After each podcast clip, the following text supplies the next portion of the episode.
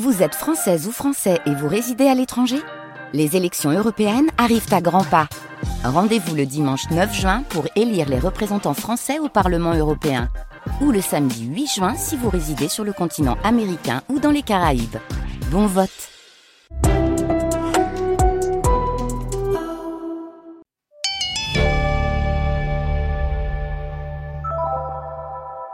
Bonjour à tous, on est le 16. Je voulais vous donner mes sensations après la déclaration de Salah Abdeslam. Ça fait dix ans que je suis du terreau. Ça fait dix ans que je rêve d'avoir un mec qui porte ses couilles, en fait. Un mec qui assume qui il est et ce qu'il a fait. J'ai trouvé quand même que le fait de se lever et d'expliquer qu'ils euh, sont venus frapper de façon indéterminée, comme euh, la France le fait, et que c'est pour ça, et qu'ils n'en veulent pas aux victimes, et que d'une certaine manière, il reconnaît aussi leur souffrance. J'ai trouvé ça assez fort et honnête. Et je l'écoutais, je me disais qu'on était quand même en train de vivre un moment assez dingue, euh, assez unique.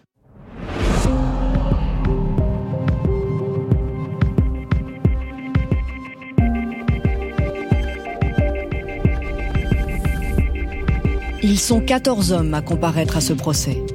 Mais celui sur lequel se focalise l'immense majorité des regards, c'est évidemment Salah Abdeslam. Parce qu'il est le seul survivant des commandos terroristes, celui qui a approché au plus près et jusqu'au tout dernier moment ses commandos, son frère aîné en faisait d'ailleurs partie. Alors on se dit qu'il a des choses à raconter, d'autant plus que pendant toute la durée de l'instruction, il a fait usage de son droit au silence. Pas un mot. À l'ouverture de ce procès, la question qui se posait était donc de savoir si Salah Abdeslam parlerait et il a parlé. Pour revendiquer son statut de combattant de l'État islamique tout d'abord, pour s'expliquer aussi, avant finalement de se taire, puis de parler à nouveau. Bref, tout au long de cette audience, on a pu voir Salah Abdeslam évoluer sous nos yeux jusqu'à demander pardon aux victimes. 13 novembre, trois voix pour un procès, épisode 9, accusé Abdeslam, levez-vous.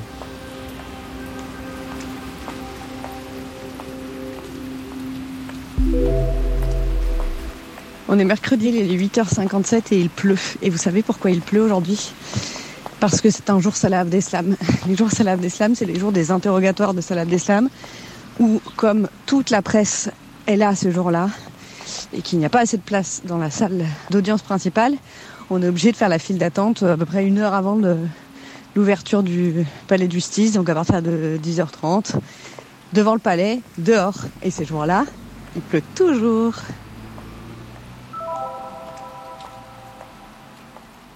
On a eu une journée assez incroyable aujourd'hui.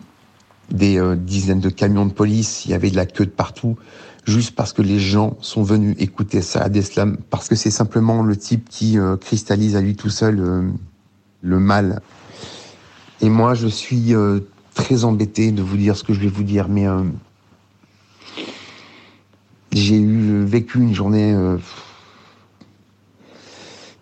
que dans une vie on vit pas deux fois, je pense, parce qu'on a eu affaire à un type avec tout ce qu'il représente et avec tout ce qu'il a montré de méfiance et de discrétion et de d'insoumission pendant six ans et de promesses d'un silence absolu s'est mis à parler en fait.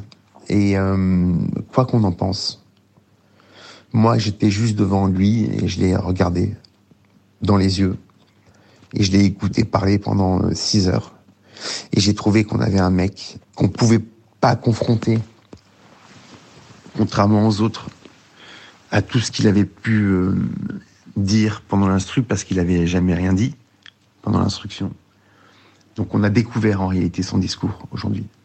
Et j'ai trouvé un mec, euh, j'ai pas peur de le dire, solide, profond, intelligent, maladroit. Il y a mille sujets qui se dégagent de, de ses aveux aujourd'hui et de son positionnement. La seule chose que je veux remercier, saluer, c'est le travail de ses avocats. euh, sans lesquels on n'aurait pas eu cette journée essentielle. Parce qu'il a parlé. Et entre rien et ça, je préfère ça. Même si c'est pas crédible, ou c'est pas suffisant, ou c'est pas audible, ou c'est pas satisfaisant, je préfère ça mille fois. Et ça, on le doit, alors, on le doit au travail de ses avocats. On a un mec qui a parlé, putain, on a enfin dans un procès essentiel un gars qui a participé à l'organisation qui parle. Et ça, c'est fabuleux. On est toujours le 13 avril, il est 23h10. J'arrive chez moi. Je suis vidée physiquement euh, et intellectuellement. Vraiment comme euh, ça faisait longtemps que ça ne m'était pas arrivé. Et en même temps, euh, comme journaliste, je vis, moi, pour ce genre de journée, en fait. Quelle audience complètement dingue. En fait, il faut juste se rappeler quand même que pendant les six ans qu'ont duré l'instruction de ce dossier du 13 novembre, Salah Abdeslam s'est tu. Et la question à l'ouverture de ce procès, c'était de savoir si elle allait parler. Et ensuite, il a un peu parlé, puis oui, puis non, puis sur certains sujets. Et puis il a été arrogant, il a joué avec tout le monde. Et puis finalement, il a plus voulu rien dire. Et là, aujourd'hui, il est arrivé, il s'est levé et il a tout sorti, ce qu'il n'avait jamais dit. Il a raconté euh, comment il s'est retrouvé euh, à faire partie du commando, les derniers préparatifs, l'arrivée sur Paris, les repérages le 13 novembre dans la journée, ce café du 18e arrondissement où euh, il devait se faire exploser. Ces jeunes qui voient danser, il comprend qu'il le fera pas. Sa fuite en avant, son recours à ses copains, tout ça.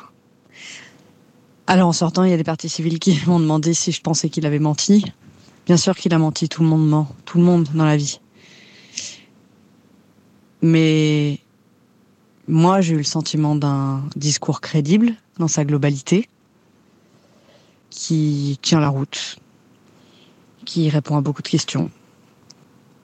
Et je me rappelle avoir dit ici, lors de cet interrogatoire qui s'était arrêté brutalement par le départ de la défense et qui a causé euh, tant d'incompréhension dans notre discussion, je me rappelle avoir dit qu'on avait tous créé collectivement euh, l'accusé Salah Abdeslam.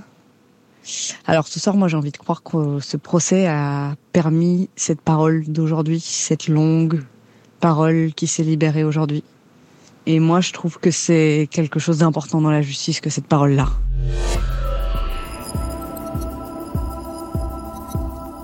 Voilà. C'est sans doute la journaliste en moi qui parle, hein, parce que c'est toujours euh, beaucoup plus intéressant à rendre compte euh, de quelqu'un qui parle que d'un silence. Euh, mais je crois qu'il y a aussi une part de la citoyenne, en fait, qui trouve que c'est quand même comme ça qu'on avance dans la vie. On est, euh, il est minuit entre le 14 et le 15 avril. Deuxième jour d'audition de Salah Abdeslam et... et évidemment le château de mensonges d'hier s'est en partie effondré. Mais paradoxalement, je pense que Salah Abdeslam a dit des choses assez justes, assez horribles, mais assez justes, sur le fait que certaines victimes euh, sont sorties euh, plus dures, plus cultivée, plus forte de tout ça. Mais aussi que la vraie question, c'est de savoir si on lui laisse une chance. De retourner voir sa famille un jour, ou si, euh, même si c'est pas dans la loi, en vrai, on le condamne à la prison pour toujours. J'ai aucune idée de quelle est la réponse à ça. J'ai aucune envie d'être juge. Le mec peut parler d'humanité. La vraie question, c'est sa civilité, savoir si il est un jour réinsérable, c'est évidemment pas le cas aujourd'hui. Est-ce que ce sera le cas plus tard? J'en ai aucune idée. J'étais assez déçu de la manière dont la presse avait rendu compte de la journée d'hier. Où on avait l'impression que parce que le mec s'était tué pendant six ans et se mettait à parler, c'était Alléluia. Je crois qu'aujourd'hui on a bien remis en place le fait que c'était pas Alléluia, c'était les fables de La Fontaine. Et euh, en vrai, je trouve ça extrêmement malsain, cette attente autour de Salah Abdeslam. Pas parce que c'est Salah Abdeslam, pas parce qu'on a créé la créature médiatique, mais parce qu'en fait, on en a rien à foutre de savoir s'il voulait aller se faire sauter dans un bar dans le 18e. Et qu'est-ce que ça fait si je vous donne le nom du bar? Qu'est-ce qui se passe? On va voir les gens qui étaient et on leur dit qu'ils ont failli sauter. Ils ont pas sauté.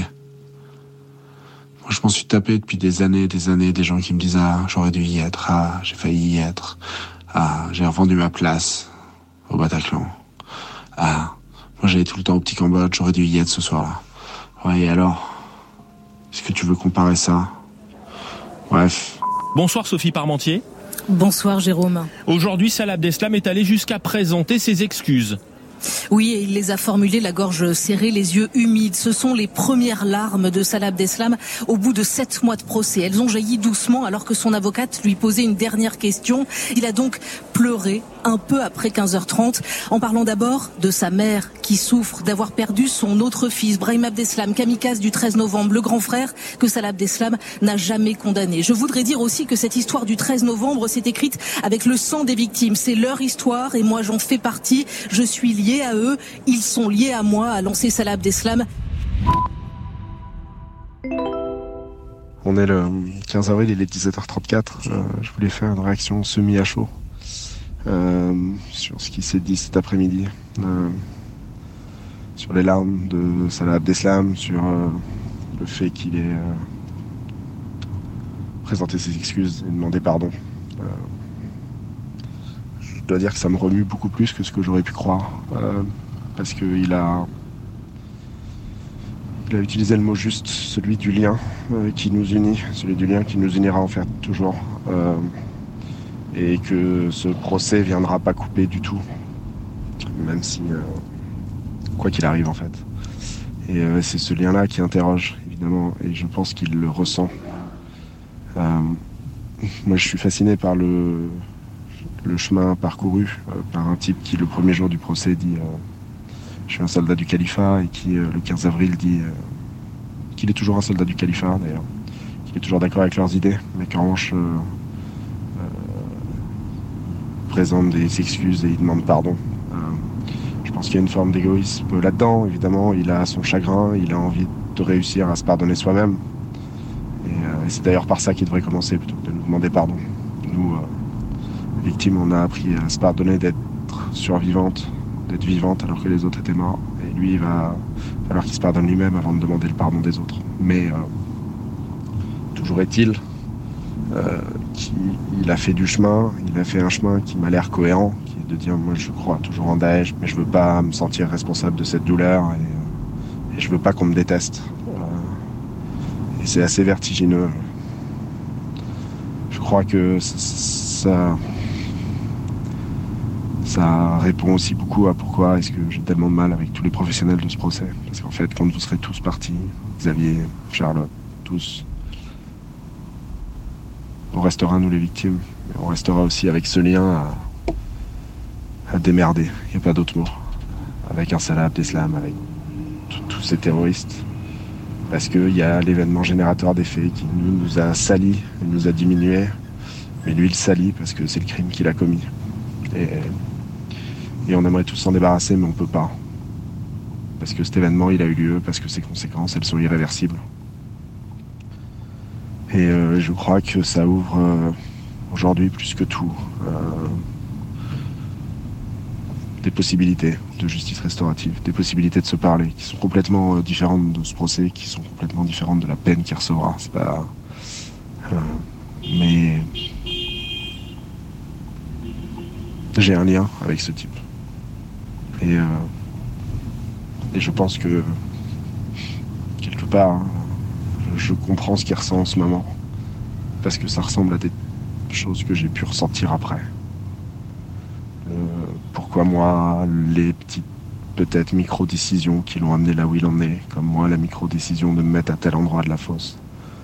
Enfin, c'est toujours pareil, un effet miroir vertigineux entre un terroriste et sa victime. Et euh, fait qu'il le dise, ça veut dire qu'il comprend, et ça veut dire que ça ouvre une porte pour qu'un jour on puisse en parler. Le fait qu'il ait compris qu'on était les deux côtés d'une même pièce, euh, ça suffit à ouvrir, à, créer une relation de laquelle on peut pas se sortir sans parler. Et c'est un peu comme notre groupe. C'est en se parlant qu'on arrive à avancer. On est jeudi 21 avril, il est 21h11. Et je viens de rentrer à l'instant de l'audience, je suis dans mon jardin. Et je sais que vous êtes tous les deux en vacances, donc je vous raconte un peu parce que c'était une journée assez dingue. On a eu les expertises psy et aujourd'hui c'était euh, Daniel Zaguri et euh, Bernard Balivet sur euh, l'expertise psy de Salah Abdeslam. Et c'était franchement passionnant et hyper intéressant parce qu'en fait, on a quelqu'un qui est venu mettre en mots de manière, parce qu'il fait ça très bien, Daniel Zaguri, en vulgarisant et en même temps avec une expertise scientifique. Ce qu'on a eu les trois derniers jours, enfin pendant trois jours la semaine dernière euh, dans les interrogatoires de Salah d'Islam. En fait, lui, il l'analyse comme quelqu'un qui est en oscillation, c'est son mot, permanente, entre le petit gars de Molenbeek, comme il dit, et, euh, et le combattant Daesh euh, qui a rejoint l'État islamique et qui est complètement prisonnier de d'une pensée totalitaire, d'un prêt-à-penser qui l'empêche de, de penser lui-même et de ressentir des émotions, etc. Et en plus, il y avait une autre dimension euh, que j'ai trouvée euh, très intéressante, c'est qu'en fait, euh, il dit de Salah Abdeslam que qui peut sortir de ce carcan, en fait. pour lui, il y a cette espèce de possibilité d'une réhumanisation et que c'est un choix qu'il a les capacités de faire et qu'il pourrait faire. Il pourrait redevenir le petit gars de Molenbeek, comme il dit. Et je trouve ça à la fois plein d'espoir et en même temps Ensuite, quand on réfléchit un peu plus loin, quand on connaît euh, les conditions de détention en France, il y a aussi une grande tristesse parce que Salah Abdeslam, il va passer euh, probablement les 30 prochaines années de sa vie euh, en détention à l'isolement. Et il sera peut-être pas accompagné suffisamment pour pouvoir sortir de ce carcan-là. Hum. Et Zaguri, toujours, Daniel Zaguri, au sujet des conditions de détention de Salah Abdeslam, de ces deux caméras qu'il filme en permanence. Il disait que être filmé comme ça 24 euh, heures sur 24, c'est délirogène. Donc, je trouve qu'à la fois, il y avait voilà, une, source euh, d'espoir euh, en l'être humain et, et un principe de réalité où je suis pas sûre qu'en fait, Salah Abdeslam aura les moyens d'être accompagné pour redevenir le petit gars de Molenbeek. Il est 10h10 juste pour noter un, truc amusant, euh, qui est assez étrange, mais euh, euh, bref, j'ai mal dormi et, dans mon demi-sommeil, à un moment j'ai rêvé. Et pour une fois je me suis souvenu de mon rêve. Et c'est vraiment bizarre, hein, mais j'étais en train de, parler à, une nuée de journalistes et Salah Abdeslam arrive à côté et tous les journalistes vont le voir et je me retrouve tout seul.